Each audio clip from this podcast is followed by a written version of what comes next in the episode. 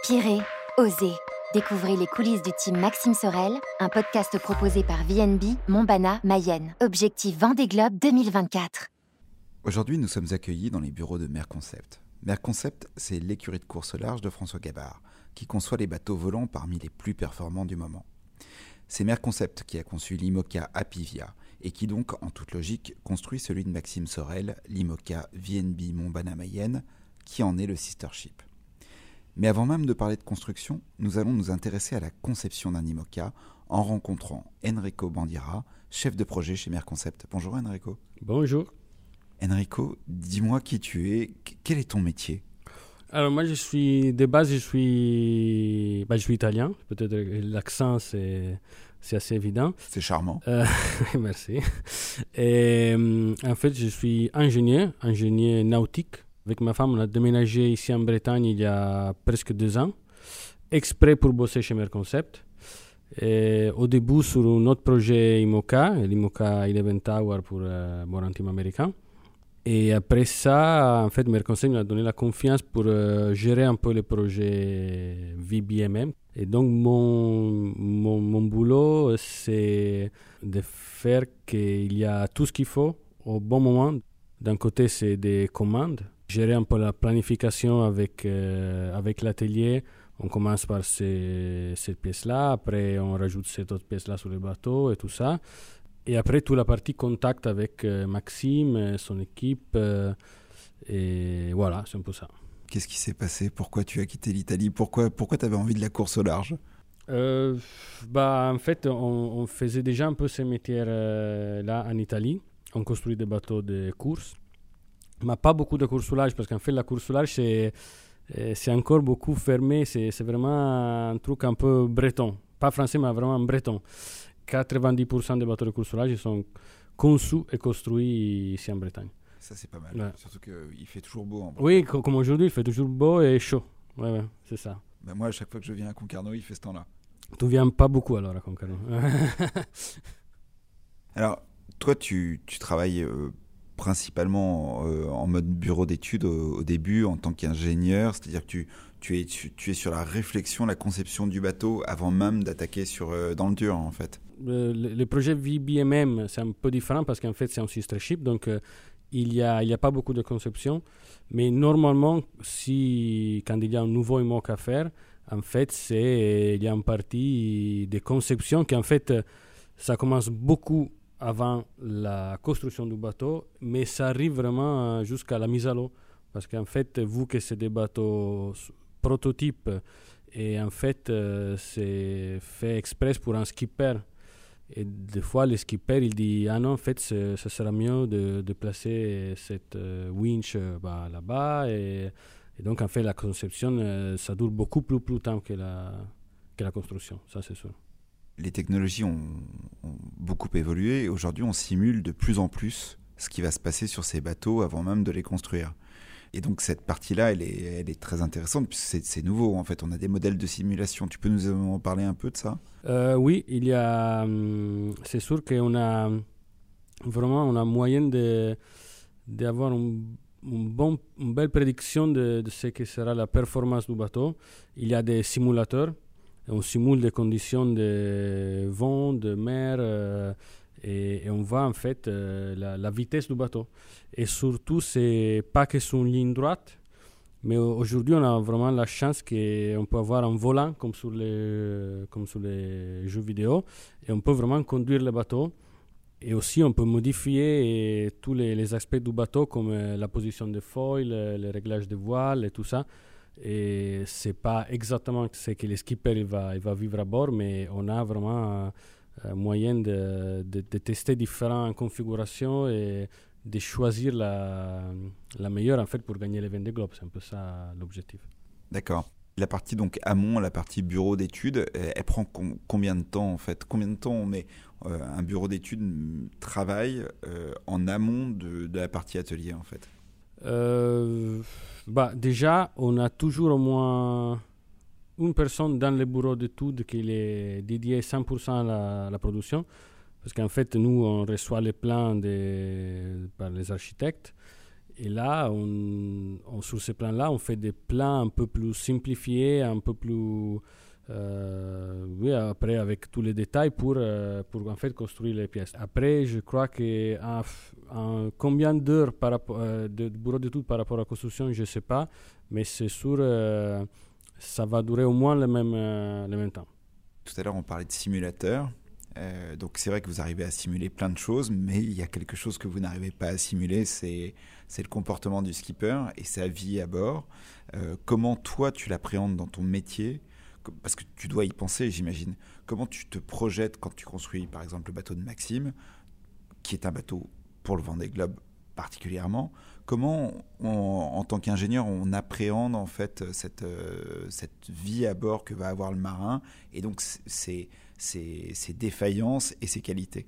Alors, je pense que c'est presque impossible d'imaginer ce qu'ils vivent un skipper de, pendant la Vendée Globe si tu n'as pas fait la Vendée Globe. Euh, c'est pour ça que c'est génial d'avoir Maxime euh, toujours euh, là dans les locaux de Merconcept. y a un petit bureau dédié à ça. nous, ce qu'on fait, c'est un peu. Ce qu'on peut faire, c'est juste de parler avec Maxime et lui dire on, a, on a les deux choix. ça, on pense que c'est mieux pour ça et les autres pour, pour des autres motifs.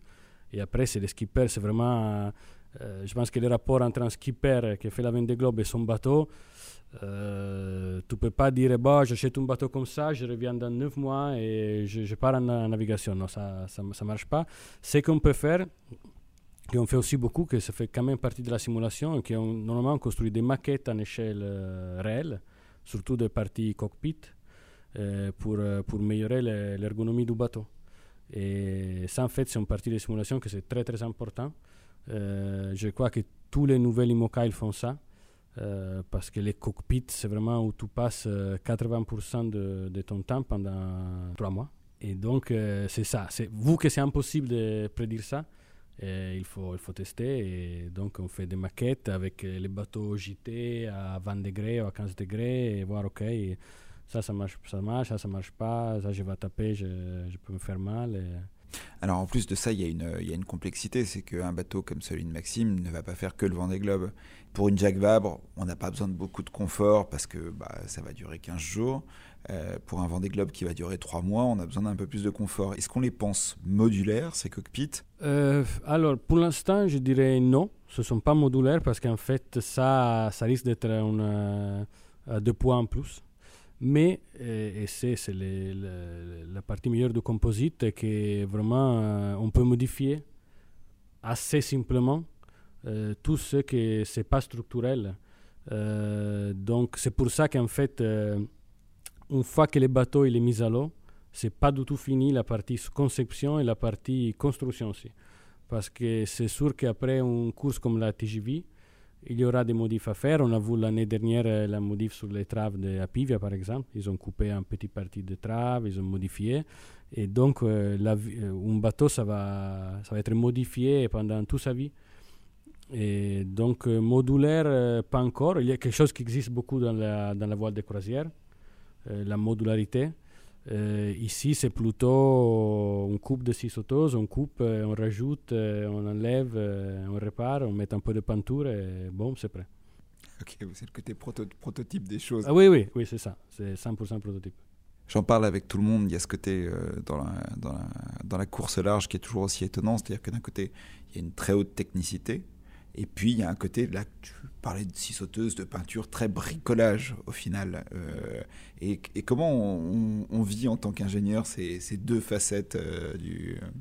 Ah, bah, moi, peut-être je suis un ingénieur un peu atypique, mais moi je dis heureusement qu'il y a ces façons-là un peu plus bricolage, sinon euh, si on peut tout prédire sur l'ordi, on peut, on a une fenêtre dans les bureaux qui nous donne la vue sur les bateaux qu'on a dans l'atelier.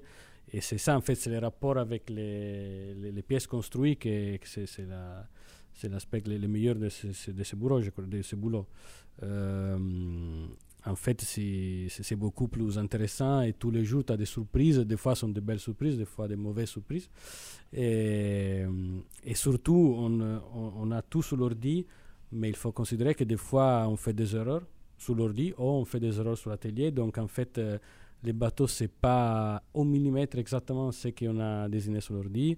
et c'est ça, c'est, je ne dis pas que c'est vivant, mais c'est, c'est quelque chose qu'il faut vivre. Il faut monter sur les bateaux, il faut voir, ah oui, ça sur l'ordi, ça semble énorme, mais en fait, c'est, c'est vraiment plus petit ou l'opposé. c'est, ouais. et, et, toi, tu navigues? Et Pas si tant comme je voudrais, mais euh, on a navigué un peu à Cascarin, on a navigué un peu sous l'ancien trimaran de François. Et mais j'espère d'avoir plus de, plus de chances de naviguer bah, avec Maxime, c'est sûr, au moins pour tester les bateaux. Et après, sur les autres IMOCA. Et, ouais. C'est capital euh, pour toi, j'imagine, de naviguer sur ces bateaux aussi pour euh, pouvoir penser les choses pour les prochains. Bah oui, c'est sûr, c'est une partie de la. Bah, en fait, c'est une partie de la formation. Euh, des fois, tu désignes des choses que tu penses, bah oui, ça, c'est génial, ça va marcher parfaitement. Et après, tu es dans 3 mètres de vague, euh, dans 20 nœuds, et tu dis, non, mais ça, j'arrive pas à me tenir, j'arrive pas à utiliser ces pièces que j'ai désignées, non, il faut tout refaire. Et, oui, ça, ça vient que de l'expérience euh, sur les bateaux. on va parler de Mer Concept un petit peu. C'est quand même assez génial pour un ingénieur, puisque en fait, euh, Mer Concept, vous avez tout. Il y a le bureau d'études, la construction, l'atelier, et puis les skippers, tout ça est intégré. Comment ça se, justement, comment tu le vis cette espèce de d'écosystème? Et Oui, moi je suis arrivé en fait, bah, je viens en Italie, on, je bossais dans une boîte assez grande qui faisait que des composites, que de la construction, pas de conception. Après, je suis arrivé euh, chez Mer Concept, euh, qui c'était encore dans les vieux locaux à Pour la Forêt. C'était vraiment une boîte euh, tout tout petit, et un petit atelier en bois et c'était c'était joli, mais c'était c'est pas assez pour pour gérer en fait euh, tous les projets de Merconcept. Et on a la chance qu'aujourd'hui, on a, ce sont les plus, les, plus beaux, les plus beaux ateliers dans la course au large. Euh, c'est un atelier tout nouveau, fait exprès pour, euh, pour, pour Merconcept. On a d'un côté la course au large, d'un côté on, un peu différents projets dans les transports maritimes. Chaque mois, on rentre dans l'atelier, on a des, bateaux différents dedans ou des bateaux qui, qui avancent. Je suis arrivé, il y avait, il y avait les trimarans de François et l'Imoca de Charlie. Après, on a eu l'Imoca de Eleven Tower. On a un catamaran à foil électrique euh, juste là qui est presque prêt pour être peint. Et, aujourd'hui, on a la coque de, de Maxime. On a des Figaro 3. On a un mini. Euh, bah, c'est génial, il n'y a, a, a rien. Euh, il n'y a rien comme ça. En fait, ce n'est pas, pas un team de course-là, c'est un écurie où il y a plusieurs teams, euh, plusieurs projets, et bah, ça, c'est génial. Du coup, il y a une vraie, une vraie vie dans cet atelier sans arrêt. On a quelqu'un qui est dédié à des projets, donc il y a une équipe dédiée à l'étrimaran de François, une équipe dédiée, dédiée à Charlie, mais dans l'atelier et dans les bureaux, on est tous ensemble. Donc en fait, on discute beaucoup, on est tous ensemble euh, ces mois-là, voir, euh, avoir les, les tracking pour la TGV et, surtout pour les, pour les gars dans l'atelier. C'est génial parce qu'en fait, ils changent de boulot tous les six mois, c'est pas tous les jours le même boulot. Euh, il y a un jour, il y a des, structures pour un IMOCA, et les jours d'après, il y a les foils pour un kata électrique, c'est le premier dans son genre. Donc, ils sont en fait tous assez, tous assez contents de ça. Enrico, je te remercie beaucoup. On va te libérer pour que tu puisses retourner t'occuper de la construction de l'IMOCA VNB Montbana Mayenne. Merci. Merci, au revoir.